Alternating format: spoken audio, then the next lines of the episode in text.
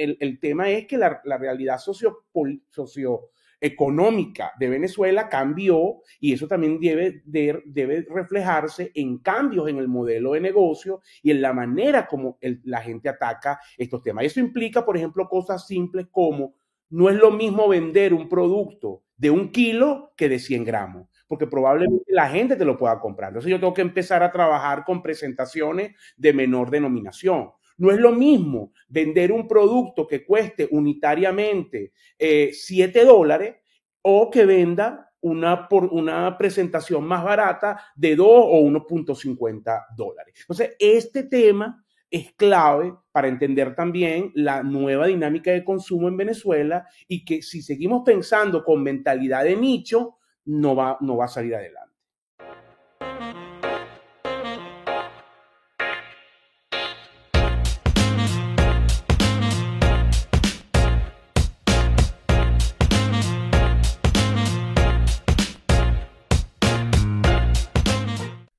Buenas, buenas, queridos amigos. Bienvenidos a un nuevo capítulo de Tertulia y Dinero, un podcast en donde tres profesionales apasionados por el mundo de los negocios conversa de manera casual acerca de temas de finanzas, economía e inversión.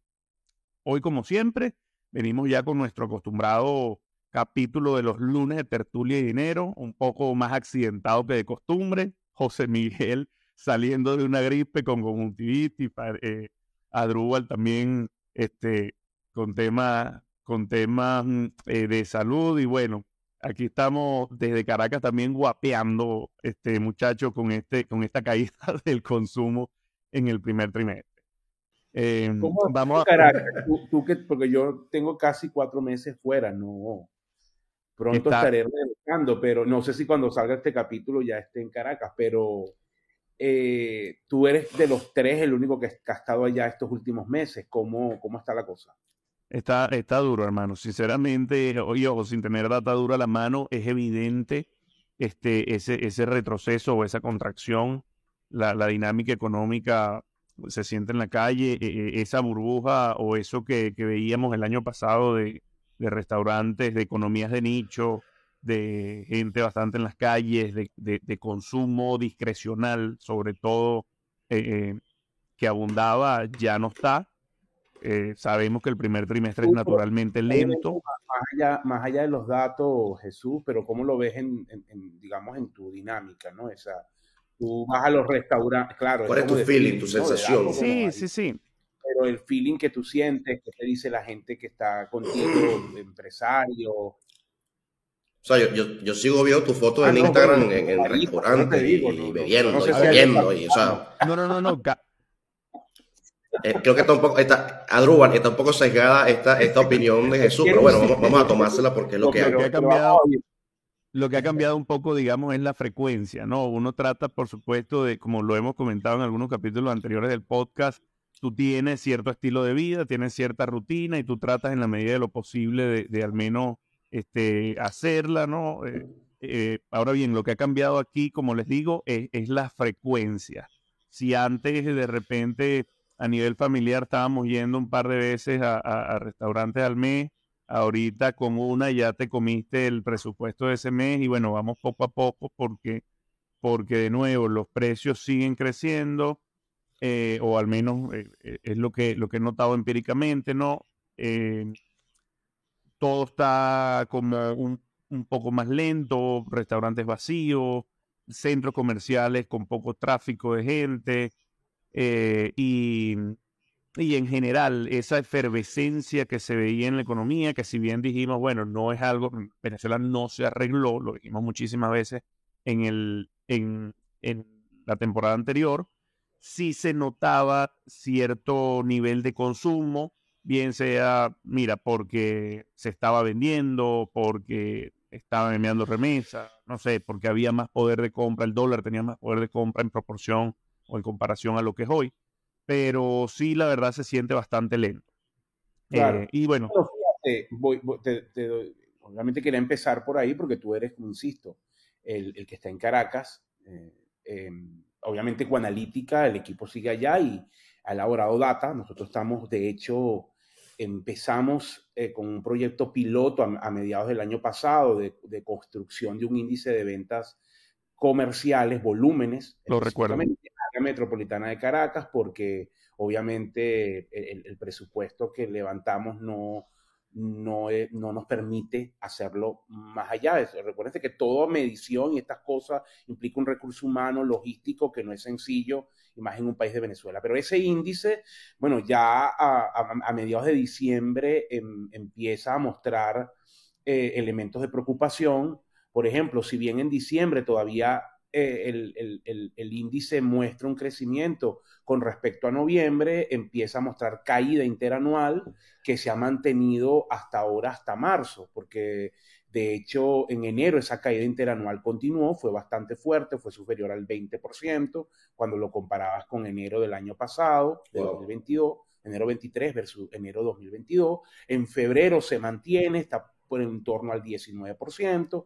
Y en marzo, eh, que tenemos data preliminar al momento de, grabar este podcast, este, también muestra una, una caída un poco más baja, casi la mitad de la de febrero, pero sigue estando en terreno negativo. Es decir, que ese punto de ventas en la principal ciudad del país, que concentra alrededor de un tercio del consumo y 40% del PIB, te dice claramente que la situación fuera de Caracas puede ser mucho peor. Y lo que estamos viendo es esa contracción de ventas y esa contracción de ventas es un reflejo de contracción de consumo.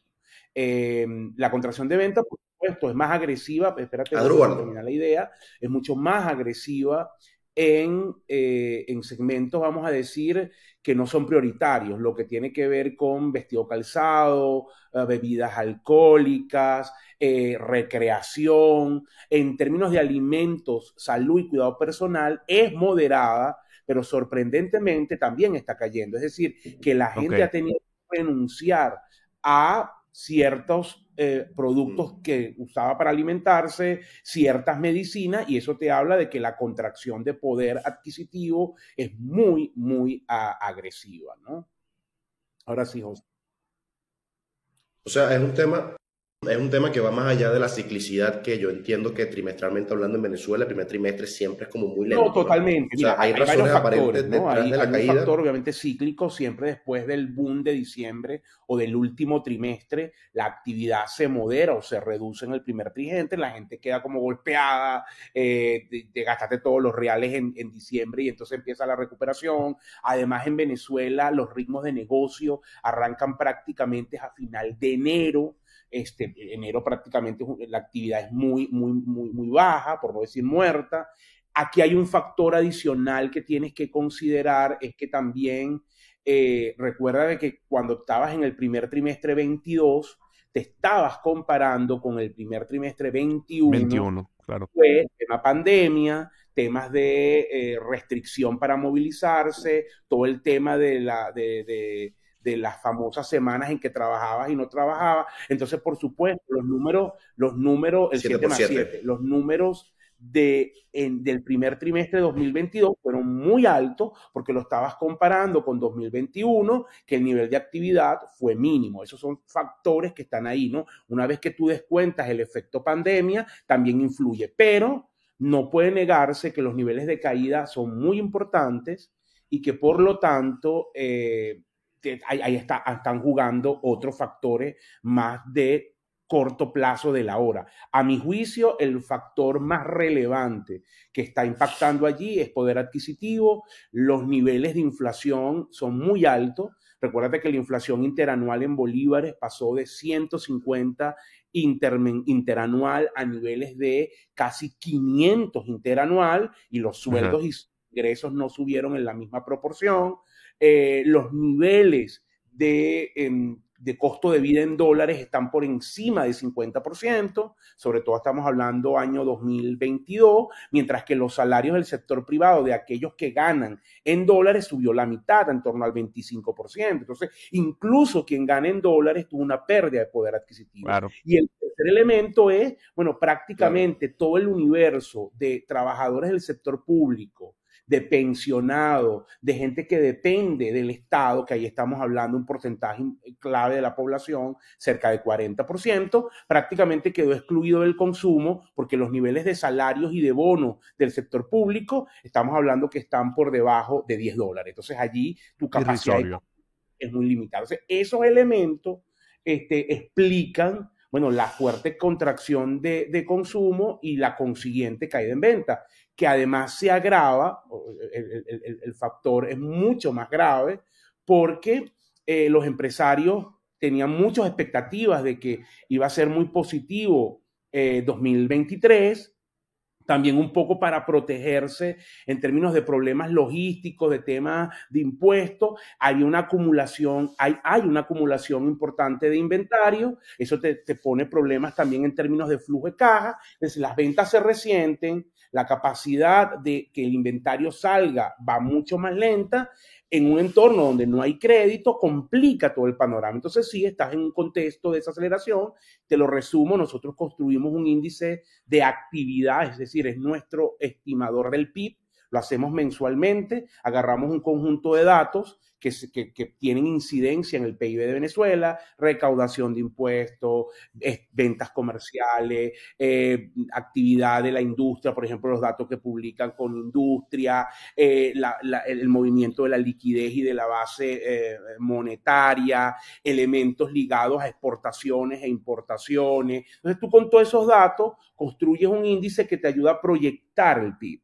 No necesariamente está 100% correlacionado, pero hay una altísima correlación y lo que te está diciendo ese indicador al cierre del primer trimestre es que en este primer trimestre probablemente la caída del PIB comparado con el primer trimestre de 2022 esté en torno al 6%. Este es un dato, bueno, es una primera que ni siquiera lo hemos publicado en Ecoanalítica, pero estoy seguro que va a salir primero el informe que el, podcast y por eso lo puedo decir. Pero efectivamente estamos viendo contracción del PIB. No, eh, interesantísima porque además eh, se desmonta, ¿no? Y aquí quisiera las opiniones de ambos, se desmonta esa creencia que la verdad desconozco por qué se generó durante el 2022 de que, bueno, al ser una economía de nicho, al buscar venderle a quien tiene poder adquisitivo o a ese poco porcentaje, bien sea este, que es enchufado o bien sea que sencillamente, bueno, tiene poder adquisitivo, tiene ingresos en el exterior o tiene ahorros, puede consumir. Em, no necesariamente, o sea, en el momento en el que la dinámica cambia, en el momento en el que las condiciones se están viendo este, afectadas seriamente en comparación a lo que fue en el 2021, eh, se nota que esa creencia de, de, ser una economía de nichos no es del todo, no es del todo cierta, ¿no? no, eh, no, es que no sea cierta, eh, Jesús, sino que es un error. O sea, tú no puedes sostener el consumo masivo, porque es, importante que hacer una distinción rapidito. Una cosa es una dinámica de un nicho de lujo, por ejemplo, porque es claro que si tú vendes carteras Louis Vuitton, no la va a comprar todo el mundo. Si tú vendes algún tipo de producto, zapatos Salvatore Ferragamo, eso no lo va a comprar todo el mundo. Estamos hablando de zapatos que te pueden costar o, cosas que te cuestan por encima de 400 dólares. En el caso de un zapato y en el caso de una cartera, más de mil dólares. Por supuesto que eso tiene una, una, definición clara de lo que es un nicho, de cómo lo atajo, si tengo un restaurante de lujo o una posada exclusiva, eso es otra cosa. Pero si yo estoy en consumo masivo, y fíjate el adjetivo masivo, significa que es accesible a las mayorías, no puedo pensar que solamente el 10, 15% de la población va a sostener mi negocio. Los números no te van a dar, porque justamente la razón de ser de ese modelo de negocio es que mientras más gente compre, más tus costos unitarios se reducen claro es mayor. Si cada vez menos gente compra, entonces el modelo colapsa. Entonces, eso es bien importante. Y yo creo que en Venezuela, y claro, no, me, salgo un poco el tema, pero sí me gustaría no dejar de mencionarlo,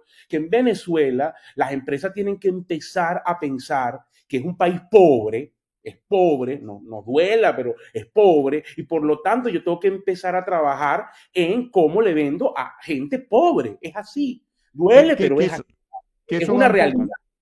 Entonces, eso, es último comentario. capítulo, pero efectivamente el, el tema es que la, la realidad socio, socio económica de Venezuela cambió y eso también debe, debe reflejarse en cambios en el modelo de negocio y en la manera como la gente ataca estos temas. Eso implica, por ejemplo, cosas simples como no es lo mismo vender un producto de un kilo que de 100 gramos, porque probablemente la gente te lo pueda comprar. Entonces yo tengo que empezar a trabajar con presentaciones de menor denominación. No es lo mismo vender un producto que cueste unitariamente 7 eh, dólares o que venda una, por una presentación más barata de 2 o 1.50 dólares. Entonces, este tema es clave para entender también la nueva dinámica de consumo en Venezuela y que si seguimos pensando con mentalidad de nicho, no va, no va a salir adelante. 100%, 100%, José Miguel. Eh, algo que, algo que comentar o que agregar acá. No, yo estoy de acuerdo con Adrúbal. Esto ya lo conversaba con un amigo constructor en Venezuela, que tiene como 10 años que no construye en Venezuela, sino aquí en Estados Unidos. Y él me decía que el problema en Venezuela es que todo el mundo está peleando por el, el, dólar de lujo. Y comparativamente hablando, ese dólar de lujo, cuando todo el mundo ataca ese 5 o 10%, es muy difícil diferenciarte como empresa en tu propuesta de valor para Claro, para hacerte sostenible como, como negocio. No, vamos a hablar ni siquiera de, tener rentabilidad, entendiendo la, la, situación que estamos viendo ahorita con la desaceleración del consumo.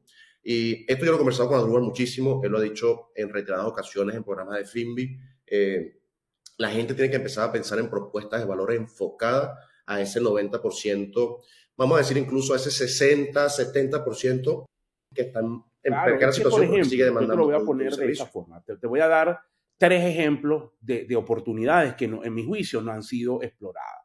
Tema seguros populares. Es decir, aquí hay una cantidad de gente que no necesariamente gana mil dólares mensuales, pero a lo mejor puede estar ganando entre 300 y mil dólares, que le preocupa su familia.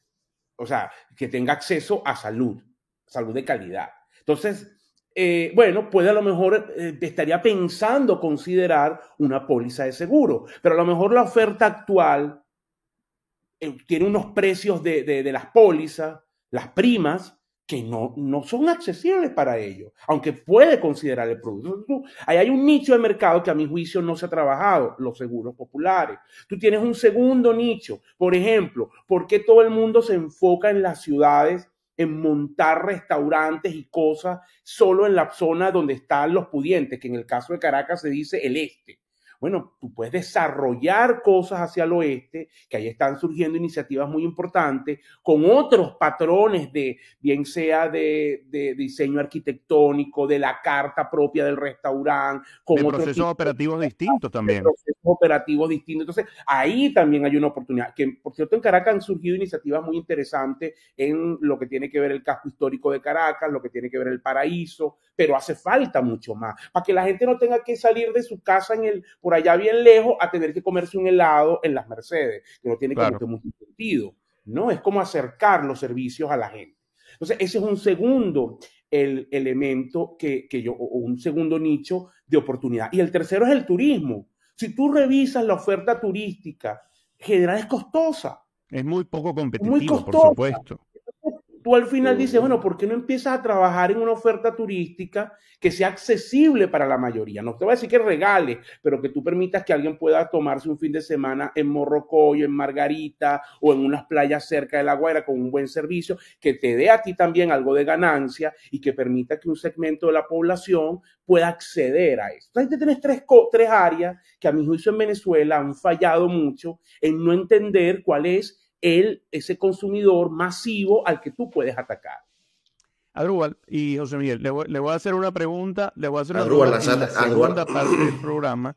Primero me gustaría que me dijeran, eh, gracias a quién llega este capítulo de Tertulia y Dinero, y luego este, les hago, les hago la, la pregunta.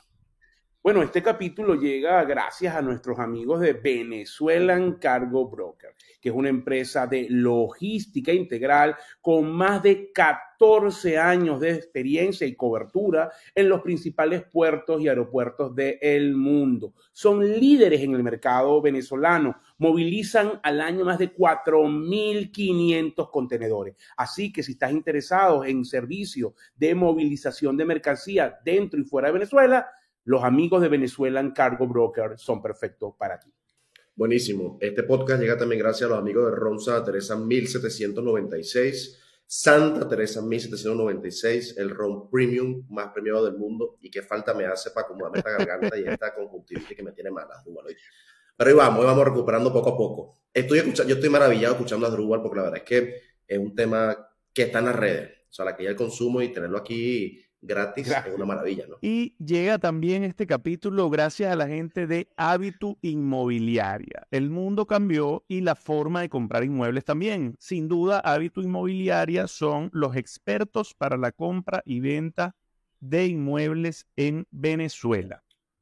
No podían faltar mis amigos de BAM Plus, porque sin duda que la cuenta Divisas Plus de BAM Plus para mí es lo máximo. Con Pago Plus hago mis pagos móviles rápidos en bolívares con cargo a mi cuenta en divisas. Y eso es genial porque me alivia que no tengo que cargar efectivo, no tengo que estar pendiente del vuelto, sino que movilizo mis divisas tranquilamente.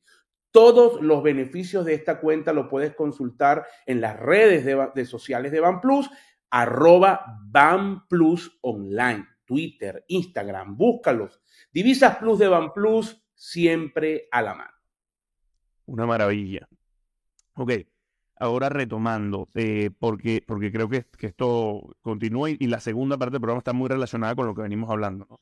tú comentabas, Rubal, que, que, bueno, un poco eh, deberían el, sector privado o quizás los comerciantes empezar a diseñar ¿no? estas estrategias o estas opciones eh, pensando quizás en, un consumidor que es, mm, eh, digamos, más hacia, hacia, que es más como pobre, que está más hacia, en la escala de pobreza más abajo. Claro, pero es que la pobreza tiene matices. La, eh, pregunta que, que, les iba a hacer era que, a ver, esos comerciantes no han hecho los cambios o no han adaptado ese modelo por un tema de desconocimiento o incluso por un tema de, digamos, de voluntad, porque a mí me pasa, incluso eh, conversando ¿no? Con, con, algunos comerciantes, con algunos empresarios, de que todavía se tiene esa creencia de que en Venezuela, bueno, la clase media es fuerte, pareciera que esa época de Cadivi, de los 5 mil dólares de viajero y de, y de los subsidios, sigue estando como que en el racional de la gente. Y mm, la verdad es que, bueno, no es así, lo hemos visto, ¿no? En estos últimos años, incluso luego de pasar la hiperinflación pero pareciera que mucha parte del, comercio o, del empresariado se quisiera mantenerse o tiene esa creencia de que el país no ha cambiado, tiene esa resistencia a hacerse más pequeño, a entender que, hay que, digamos, ahora hay que salir, targetear el consumidor o el, o el, cliente, buscarlo y ganárselo y no como antes que al final lo que ponías en anaquel lo vendía, ¿no? Eh, dejo esta reflexión acá un poco para ver cómo lo ven ustedes. Mira, te lo digo mi experiencia en, la consultoría. Yo creo que hay de todo. Hay empresarios que obviamente siguen atados a un país que ya no existe, a los modelos de venta y consumo de la Venezuela en el que, bueno, abundaba en los recursos porque dependíamos de la dinámica del sector petrolero y con unas rentas muy altas. Eh, y cuesta cambiar. Otros creo que también tienen una percepción errada del mercado, que es el punto que me gustaría destacar, bien sea por lo que uno lee en los medios y toda la dinámica que hay que disgregar con, con detalles. Por ejemplo, aquí, aquí se ha vendido una narrativa que a mi juicio es errónea, de que tú tienes 20% de la población que come, consume, viaja y 80% que está en el chasis, que no puede hacer nada, que prácticamente está en pobreza extrema. Y es erróneo. Yo no digo que, ah, por supuesto, hay un porcentaje de población en pobreza crítica. Nosotros la estimamos en torno al 40%, es decir, que de ese 80 tienes la mitad en unas condiciones muy críticas, que por supuesto su capacidad de acceder al mercado es nula, pero luego tienes un 40% con matices. Yo no estoy diciendo que no sean pobres, no estoy diciendo que no pasen necesidad, pero tienen cierta capacidad de consumo. Hay mucha gente que trabaja en el sector informal, que tiene negocios por su cuenta, que depende de ayuda del exterior. Hay diferentes dinámicas, incluso que depende de dinámicas ligadas a economías ilícitas, porque eso también cuenta, y que generan capacidad de consumo. Si yo no entiendo bien quién es mi cliente objetivo, a quién le vendo, cómo compra, entonces puedo tener una visión errada y puedo estar dejar pasando oportunidades. Ese es un tema clave y yo creo que es un tema que las empresas tienen que profundizar en este momento, en la comprensión del consumidor objetivo. Ideal. Yo al igual que Andrúbal pienso que uno, Venezuela vivió muchos años con una economía tan subsidiada que hacer negocios netamente, eh, lo que era tu negocio, a veces no era ni siquiera tu razón como empresa, ¿no? Em, y eso hizo que mucha gente, en cierta forma distorsionada, no entendiera verdaderamente lo que significa a nivel operativo, a nivel de estrategia, a nivel de posicionamiento, a nivel de entender el mercado, tu cliente objetivo, eh, levantar esos verticales de conocimiento para saber verdaderamente hacia quién va tu propuesta de valor. Eso, digamos que hay una curva y una transición porque hay gente ahorita que en Venezuela, y Andrew lo tiene que estar viendo, hay gente que ahora por lo menos se preocupa un poquito más en entender esas matices porque se dan cuenta que ya vender no es tan fácil, ¿no? Em, también creo que en los mercados usualmente hay demasiado signaling.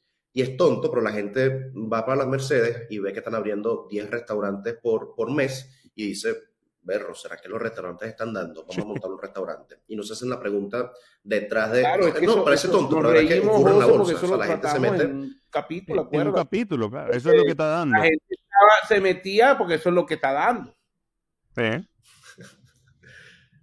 Tal cual, tal cual. Eh, y, parece tonto, pero es verdad, ¿no? Y, y creo que, ojo, yo, yo siento que capaz las lecciones de este año va a ser que mucha gente ya, digamos, la gente honesta que está intentando hacer negocio en Venezuela se va a empezar a preguntar por menos dos o tres veces antes de abrir un negocio, porque ya ha realizado una inversión con tanto desconocimiento e incertidumbre como siempre hay a la hora de lanzar un negocio, te hace replantearte preguntas a nivel de cuál es mi ventaja competitiva, a quién le vendo, cómo me posiciono. ¿Y cuál es mi horizonte temporal? Que en Venezuela tiende a ser muy corto. Efectivamente también. Y, comparto con Asdrúbal eh, lo último, que es que al final parece, parece mentira, pero creo que nos estamos moviendo hacia allá. Hace falta mucho todavía, pero creo que, creo que esto al final deja muchas lecciones para las personas que quieren eh, seguir emprendiendo abriendo, abriendo negocios en, Venezuela. ¿no? Eh, yo creo que hay, hay, hay que atacar Evidentemente, dependiendo, como decía Rubel, o sea, si vas a vender un producto extremadamente de lujo, bueno, digamos que es intangible, también va amarrado con gente de ese 5 o 10% que te lo puede pagar. Pero creo que hay demasiada gente desatendida del otro lado de la curva, que es donde verdaderamente creo que los empresarios venezolanos o los futuros emprendedores y empresarios venezolanos deberían empezar a enfocarse. Porque yo particularmente, Rubel nos podrá decir, no creo que esa, esa ponderación entre ese porcentaje 5-10% extremadamente rico y ese 60-70% que te puede consumir en cierta forma vaya a cambiar en, el corto plazo, ¿no? Esa ponderación de... no, claro, eso no, eso no, es un problema estructural, eso lleva tiempo, por eso que te digo, al final tú, cuando tú tomas, eh, los conceptos de promedio son muy importantes, ¿no? Tienen, tienen eh, debilidades, como todo concepto, ¿no? Pero el si tú agarras, si tú ves el consumidor promedio en Venezuela es pobre. Entonces mi estrategia tiene que estar basada en entender si estoy en consumo masivo, que, a qué nicho voy a, voy a atacar o, a cómo es el consumidor que voy a atacar. Eh, a mí me gustaría destacar un poco justamente como última idea antes de cerrar este capítulo, el hecho de que también lo que creo que va a ocurrir o que está ocurriendo en 2023 en Venezuela es lo que yo llamo una consolidación el sector, es decir, una depuración. Al final, como lo decía José, mucha gente se metió a restaurante, a montar farmacia, a montar temas de alimentos, porque es lo que está creciendo, es lo que da, pero no tenían ni tienen la capacidad financiera, eh, operativa, eh, y en términos de resistencia para que eso siga adelante en un contexto de desaceleración. Entonces lo que vamos a ver es actores que van a desaparecer y actores que probablemente como tienen ya experiencia, años en ese nicho y una fortaleza importante, que consolidan y se mantienen. Entonces esto es bien clave porque no es que van a desaparecer los restaurantes, no es que van a desaparecer las cadenas de farmacia. Pero no están cerrando. Las cadenas de supermercado, pero sí vamos a ver algunos actores que se van a ir, que no van a poder por múltiples razones. Entonces, eso es un punto importante. sobrevivirán lo más fuerte. Una, suerte ahí de selección natural, ¿no? Bueno, conversamos un poco de lo que de lo que de lo que está haciendo el retail, el mercado minorista en Venezuela, de la caída del consumo reciente, economías de nicho, estrategias, ¿no? De cara a, enfrentar esa, esas caídas de venta y de y un poco por qué los negocios estaban cerrando. Eh, eh, creo que creo que el capítulo ha sido bastante como bastante ilustrativo, ¿no? Todos los temas eh, interconectados entre ellos. Eh, si tenemos, eh, José Miguel, porque ya tenemos poco tiempo, ¿no? Nos queda poco tiempo, si tenemos alguna recomendación este, para las personas que nos ven hoy. Chamo José, pero tú sabes que yo soy el defensor un libro del que idioma español, y más que estoy en, en la madre patria. Hermano, ese hombre está gringo recomiendo un librito en español, porque tú sabes que no todo el mundo en tertulia puede leer en inglés. Ese pana está gringo desde que se fue para allá, hermano. Ya atrás quedaron aquellos recuerdos. ahora escribe, los posts en inglés. atrás quedaron, atrás quedaron aquellos recuerdos de la Maturín energética. total, total. Tengo, tengo dos públicos, tengo dos públicos, hermanos.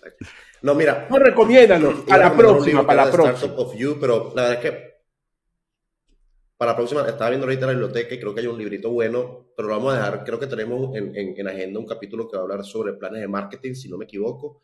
Eh, lo voy a dejar para, para, ese capítulo.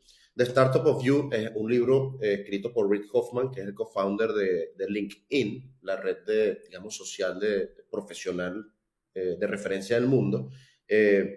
lo empecé a leer hace pocas semanas, que arranqué la, la, segunda, la segunda parte del, del semestre con una materia que se llama Understanding Entrepreneurship y me gusta mucho porque habla de cómo la gente no, tiene nada que ver con startup, tiene que ver con el entendimiento de la persona de verse ella misma como una empresa y de fortalecer sus ventajas competitivas, de entender cuáles son sus assets, de relacionarse con éxito para entender que tiene que hoy en el mundo, bueno, lo dice evidentemente el fundador de LinkedIn, hacer networking es extremadamente importante para conseguir nuestro objetivo. Y me parece que es un buen libro que, que sirve para cualquier persona, independientemente sea un trabajador profesional o un emprendedor, para entender y hacer un análisis de introspección en relación a su ventaja competitiva, fortaleza y cómo mejorar en no, la magnífico.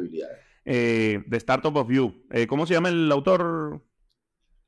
Listo. Lo, lo vamos, lo vamos a poner en el, lo vamos a poner en el capítulo este, y bueno, no nos queda más que despedir, muchachos. De verdad que nuevamente agradecido con ustedes. Eh, lo comentábamos justo antes de empezar la grabación. Esta ha sido una temporada de cambios, una temporada eh, un poco accidentada, pero que eh, gracias a Dios, digamos, hemos sacado adelante.